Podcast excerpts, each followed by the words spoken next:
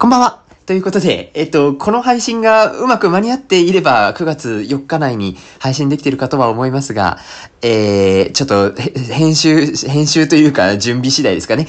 ちょっと、どのタイミングでこの放送が出てるかわかりませんけれども、一応、今のところ、本日9月4日のつもりでございます。あの、誕生日迎えました。ありがとうございます。は、は、あの、メッセージをね、たくさんの方からいただきまして、本当にありがとうございますっていう、あの、ありがとう配信でございます。ということで、早速ですが、ひょこひょこ始めていきたいと思います。よろしくお願いします。はい、世知辛いを生き抜くのは至難の技。それでも明日また頑張れますように、お酒の力をお借りして吐き出しましょう。この感情。この番組はデイスイレイディオ。シラフじゃ言えないあんなことこんなこと。たまたままじゃ具合が悪い。喜怒哀楽まるっとひっくるめて好き勝手喋らせていただきます。というわけで、こんばんは。ゲロヨはメンタルながら虚勢を張って生きてます、すみよしです。そうなんです。誕生日に迎えまして、34歳になりました。はい、そうなんですよ。9月4日、苦しんで死ぬ日と覚えていただければ、一生忘れないんじゃないかと、まあ、どんな覚え方なんみたいな話ではね、ありますけれどもね。そうなんですよ。まあなんか毎年ね、本当にちゃんと誕生日迎えられるんだろうかと思いながら、ヒヤヒヤしながら1年間を過ごしておりますけれども、無事にね、誕生日今年も迎えまして、もう本当に誕生日っつってもなんか、そんなね、パーティーをわーっとするようなタイプではすいません、ございませんので、なんかもうほのぼのとね、一人で、ああ、また年を1年重ねたんだなとなんかしみじみしながらね、改めてこうゆっくりお酒でも飲もうかという感じで飲み始めておりますっていうところですかね。ということで、あの、早速なんですけど、まあ、いつも通り、いつも通りですね、やっていければと思いますが、えー、何にしようか迷いまして、誕生日の日のお酒って何がいいのかなとか、いろいろ考えたんですけど、朝日かなと思いましてね、まあ、前にね、スーパードライ飲んだ時があったので、今回はちょっと、朝日さんの生ビール、あの、丸 F って呼ばれてるやつご存知ですかね。えっ、ー、と、1986年、朝日ビールを窮地から救った朝日生ビール。開発記号が丸 F というやつですね。は、え幸運の不死鳥を意味しています。あ、そうなんだ。幸運の不死鳥を意味しているという。まあ、誕生日にしても縁起がいいやつじゃないですか。えビールの味の違いはわからないと言われていた時代に人々の味覚を信じ、朝日の王道ビールが誕生しました。限られた飲食店でしか味わえなくなっていた幻の生ビールをご自宅でも、令和の復活をぜひお楽しみください。あ、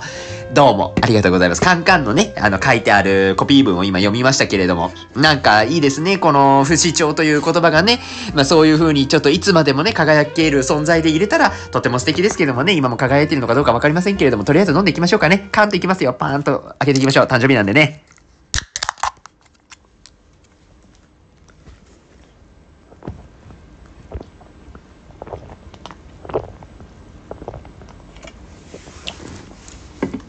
も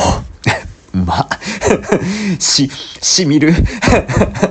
しみますね。やっぱね、ビールの味はとっても美味しゅうございますよね、本当にね。いやー、やっぱね確かにこのスーパードライのあのガツンとくる感じっていつも、いつもね、このラジオわりかし毎回同じようなことをね、のた打ち回っておりますけれども、朝日生ビールやっぱりその、生ビールとだけありまして、味の深みとコクがしっかりと出てるのがやっぱ特徴的ですよね。うん、美味しいわ。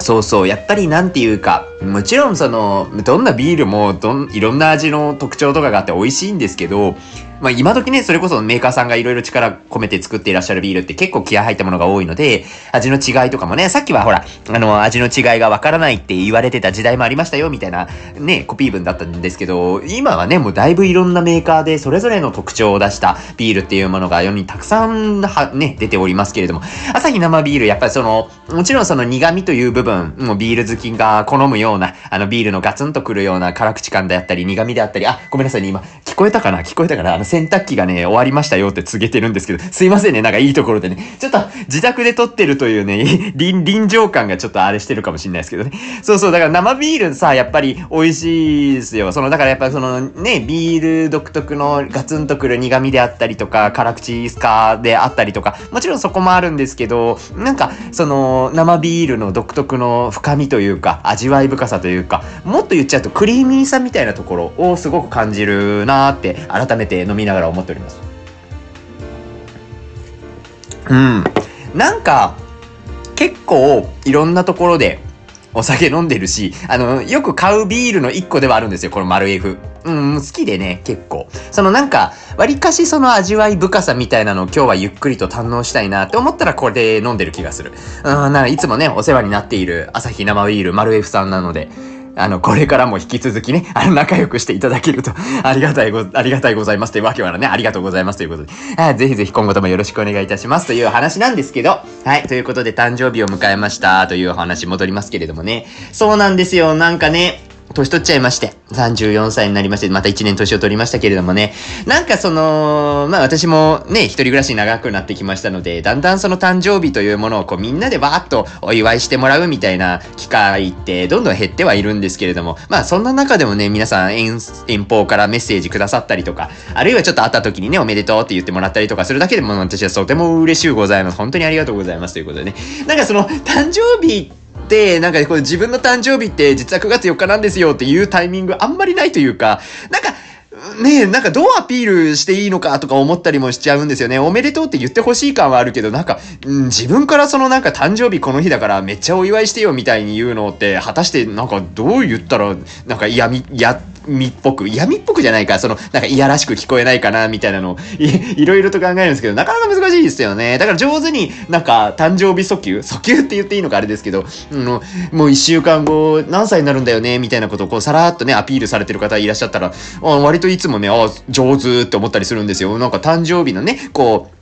いやらしく聞こえない自分の PR みたいなのって、割かしね、私の中では一個の課題の一つに設定してたりもするんですよね。なんか誕生日難しいんですよ。だからね、なんかそれこそ冒頭で苦しんで死ぬ日ですとか言いましたけどね、インパクトを残すっていうところで策略を立ててたりするわけですよ。なんかそれ言ったら覚えててくれるかな、みたいなね、思ったりもするんですけど、まあ難しいですよね。いや、まあそれでいくとね、私も実はあんまり人の誕生日を今までお祝いちゃんとしてこなかったなっていうのを毎年毎年反省してるような気がしてて、なんか結構ね、そのお祝いするの好きなんですよ。結構覚えといて、その、なんかこうプレゼント、その人の何が今一番欲しいものなのかなとかいうのを考えながらいろいろ準備してやるの割と好きな方なんですけど、なかなかね、その人の誕生日を覚える前に仕事に忙殺されるみたいなのが社会人時代ちょっといろいろとありまして、なんかあんまりね、良くないなと思いながら、まあ今年ぐらいはちょっとしっかりとね、あの、誕生日おめでとうっていうのを私自身もいろんな人に言えるような人間になりたいなというのをなんとなく思ってたりはします。実際に今日9月4日、なんですけど、同じ誕生日の人に、そう、そういえば同じ誕生日の人にまだメッセージ送ってないや。一人、あ、一人送ったわ。一人送ったぐらいで、実はもっとたくさんいらっしゃるんですよ。なんか、思ったよりこの9月4日生まれの誕生日の人に私結構巡り合っててですね。それこそ高校時代が、えっとね、6クラスあって、何人ぐらいだろう ?30、3、クラス30、40ぐらいか。四六二十四、240人ぐらい、えっ、ー、と、同じ学年でいたんですけど、うちの学年ね、9月4日生まれが私が把握してる分で、えー、5人、は確認しました。自分含めかな？そうそう、自分含め。そうそうそう、未だに覚えてる。なんか9月4日生まれの人がこんなに固まっているんだっていうのにちょっとびっくりした記憶があって。で、そう思うとランニング界隈もね、今2人見つけてるんですよね、同じ誕生日の人。1人はあの、エールの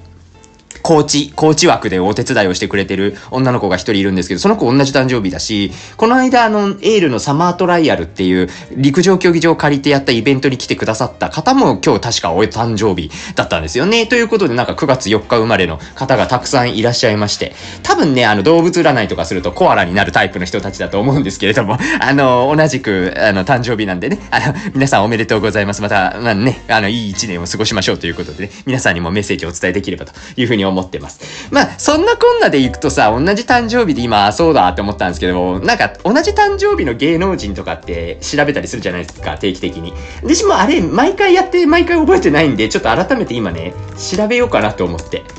誰と一緒みたいなの、あれ楽しいですよね。な、な、誰かね、誰っつってたからなんかね、すごいのがいたんですよ。えー、っとね、ちょっと待って、ちょっと待って。はいはいはいはいはい。あ、いけるいける。これやっぱいっぱい出てくる。あれですよ。あの、9月4日生まれはね、島谷ひとみさん、まず。甘色の髪の乙女ね。甘色の長い髪を、あ、これ、これちょっとあれなのかな？だ、時代感じる？大丈夫？大丈夫？平成生まれだから許してね。あの、島谷ひとみさんですよね。あ、島谷ひとみさん今年で43歳になられるで合ってますか？これ、この数字合ってんのかな？ちゃんと調べ、更新されてる？これ。大丈夫かな？いやー、そうなんだ。あ、1980年生まれでね、9月4日で生まれました。あー、えっとね、あと誰だろう？誰だろう？えっとね、知ってる、知ってる人とかいないかな？えー、誰かな？でっかちゃん。でっかちゃんわかります？あの、お笑いの。で、でっかちゃんだよっていう、あの人も9月4日生まれ。へえ、なんか、なるほどね。あ、あと演歌歌手のジェロさん。ジェロさん、ジェロさんって81年生まれなんだ。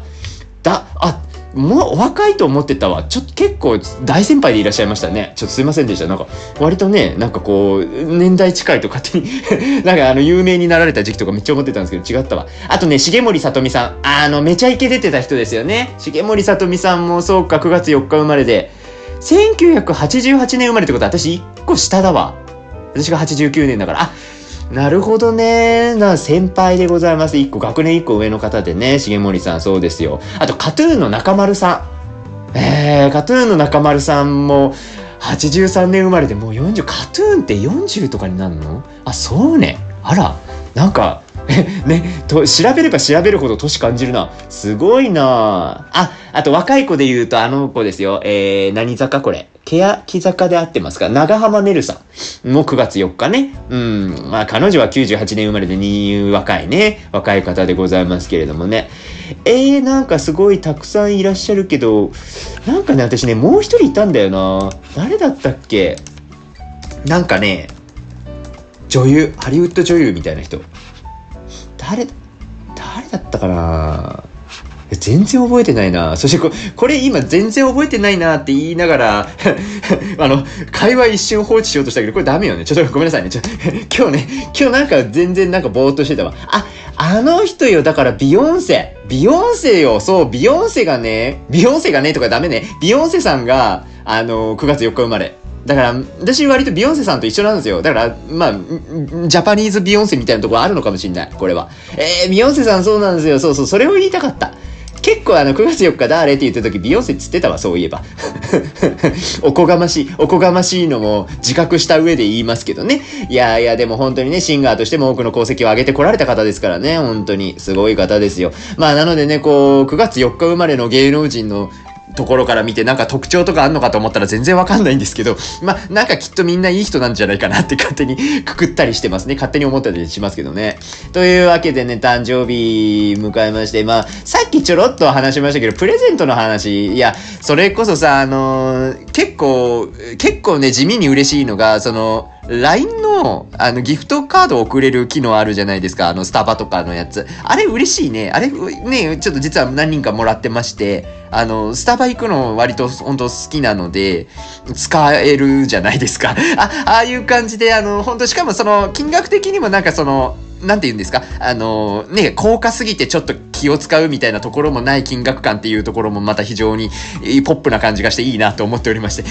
あの、本当にね、あの、くれた方ありがとうございます。あの、本当お返しいたしますんで、うん、何かしらでちょっとお返しさせてください。いや、そのなんか、たまに聞かれるんですけど、そのなんか欲しい、プレゼント何が欲しいみたいなのを聞かれるケースあるじゃないですか。その時になんて回答したらいいか、ちょっといつもね、迷うんですよ。いや、その、なんか、その時、時で欲しいものってあるんですよ。例えばその、あ、今ゴミ袋切れたからゴミ袋欲しいなみたいな、死のゴミ袋をちょっとあの、コンビニで買って帰ろうとか思ってたから、ちょうど欲しかったな、みたいな。でも、それ誕生日プレゼントで言うことじゃないじゃん、みたいになった時に、いや、でも今欲しいものってゴミ袋なんだよな、みたいな、もう頭の中ゴミ袋でいっぱいみたいな感じになっちゃうので、なんか、そのね、なんか常々なんかこう欲望を持ち合わせていれば、何かしらこうパッと出るんでしょうけどね。あの、最近で行くとね、あの、ワイヤレスイヤホンがね、ちょっと壊れちゃったんですよ。壊れちゃったから買い直さなきゃなーって思ったんですけど、なんかワイヤレスイヤホンってね、ピンキリだから、そう結構いいの言っちゃうと結構いい値段しちゃうからね、あれはやっぱプレゼントでねなるもんじゃないのかと思ってね、なんかその難しい、難しいなと思って、欲しいプレゼントってね、難しいから、まあ、今ね、このデイスイレイディをずっと撮り始めたので、なんかお酒って言っちゃった方が一番 すごいスムーズにいくかなと思って、あの、お酒って言っときますね。なので、あの、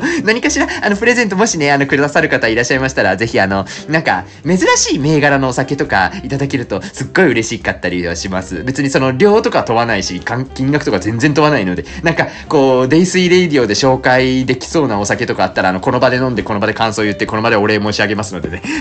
もしよろしければ、あの、プレゼント恵んでいただけると、とってもありがたいございますって、ありがとうございます。ありがたい話ですのでね、よろしくお願いいたします。いやー、そうなんですよ。ということでね、まあ34歳、あの、心身ともに健康に過ごしていきたいなというふうに改めて思っておる次第でございます。心身ともに健康っていうところでいくとですね、本当にね、あのね、これはちょっとあれなんですよ、あのー、ちょっと改めてね、また、あのー、ポッドキャストを上げようと思うんですけど、山のレースに実は参加をしてきたんです。9月の2日3日で。3日がね、本番だったんですけど、水上マウンテンパーティー。っていうやつ、MMP って、えー、頭文字取って略されますけれどもね。もうね、これがね、もうほんと満身創痍でございまして、もう大変だったんです。その話もね、その話も改めてきっちりやりたいと思うんですけど、ちょっと、ちょっとね、明日が仕事忙しいから、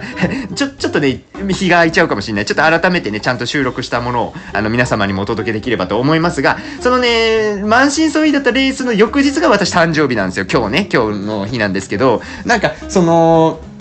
疲れてたからだと思うんですよね。その朝、まあちょっとね、午後から仕事で外出なきゃいけなかったからいろいろ準備をしてて、ちょっとぼーっとしてた時にですね、その、ドアの部屋の中にある扉ドアをね、ちょっと閉めるときに指挟んじゃったんですよ。で、もともとその前日のレースで、その足の爪つま先あたりにだいぶダメージが来てて、結構爪死んでるんですね、今。もう、爪死んでるっていうのが多分ね、走らない人だとイメージつきにくいと思うんですけど、なんか、まあ、血まめになったりとか、あるいはもう爪剥げちゃったりとかしてるんですよ、私。で、今調べた感じによるとですよ、その、多分ね、えっ、ー、と、生き残ってる爪が2本かな ?2 本だけのようで、薬指かな？左右の薬指は平気なんですけど、残りの指はね、何かしらの症状があるっぽいんですよね。だからもう、結構ね、これもちょっと今悩みっては悩みなんですよ。そのなんか走り方なのか靴なのかっていうところね、いろいろ調べてはいるんですけど、なかなかうまくいかず、なんかね、つま先全部死んでるっていう状態なのに、さらに今日追い打ちをかけるように、ちょっと扉で足の指挟んじゃったんですね。で、ちょっと、ちょっとね、挟みどころ悪かったみたいで、あのー、久々にその血が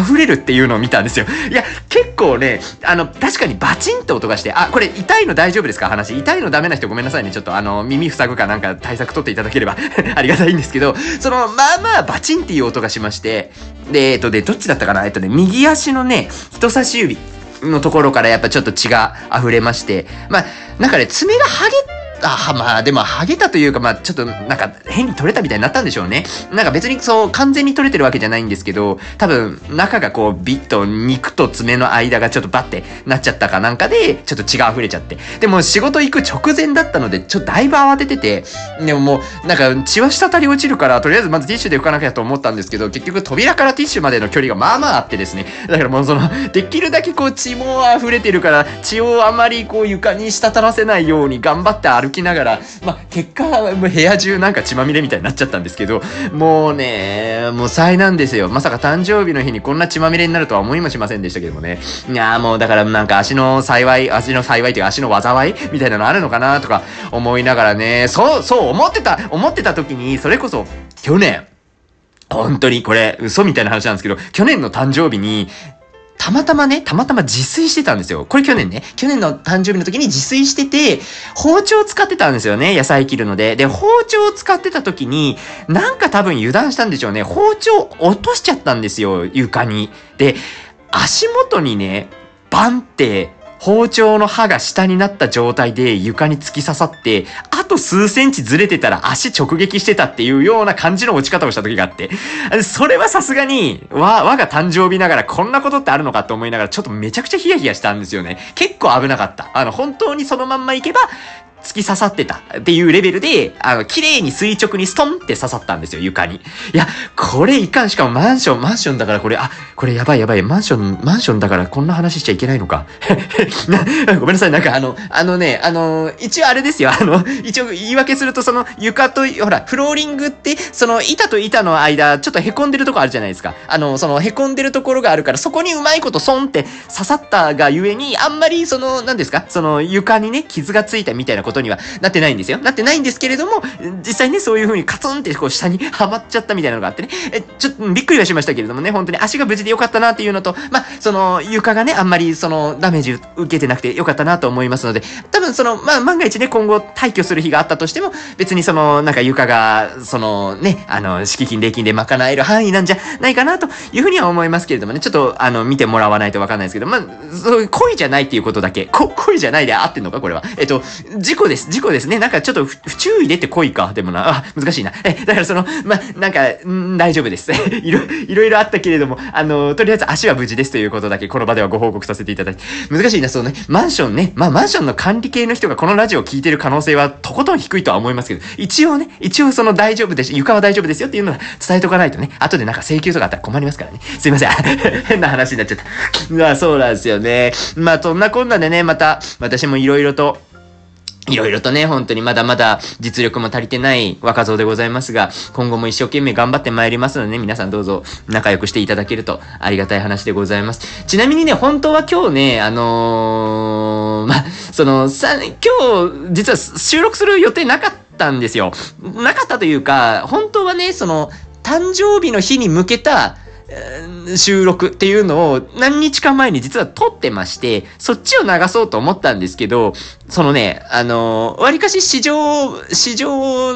レベルでいくと、結構上位クラスにあるぐらいの酔い方をしておりまして、その日が。ちょっと飲み会帰りだったんかな確かね。で、その、改めてね、自分の話した内容を聞き流してみると、その、お、恐ろしいぐらいに本当に面白くないものになっておりまして、あ、これは、ボツだなと思いまして、あの、ボツにさせて、お蔵入りにさせていただいた次第でございます。だから本当はね、その誕生日の日の私に向けたメッセージみたいなのを33歳の私がやってるみたいなので、なんかそっかなと思ったんですけど、一応ちょっと幻にしましたので、あの、これはもう、え、一切多分世の中には出ていかないかなというふうに思います。もしなんか需要があるんだったら、まあ、流してもいいんですけど、な、流すときはちょっと私もあれかな、その、一応副音声的に入れないとちょっともう 間が持たないぐらいになりそうなので、あの、なんか皆さんは心の中で、あ、そんな日もあったんだな、ぐらいに思っていただけるとね、いいのかなというふうに思っておる次第でございます。ということで、まあ、いろんなことがありましたけれどもね、いろいろ喋りましたが、とりあえず34歳になったご報告と、あの、メッセージいただいた皆様へのお礼と、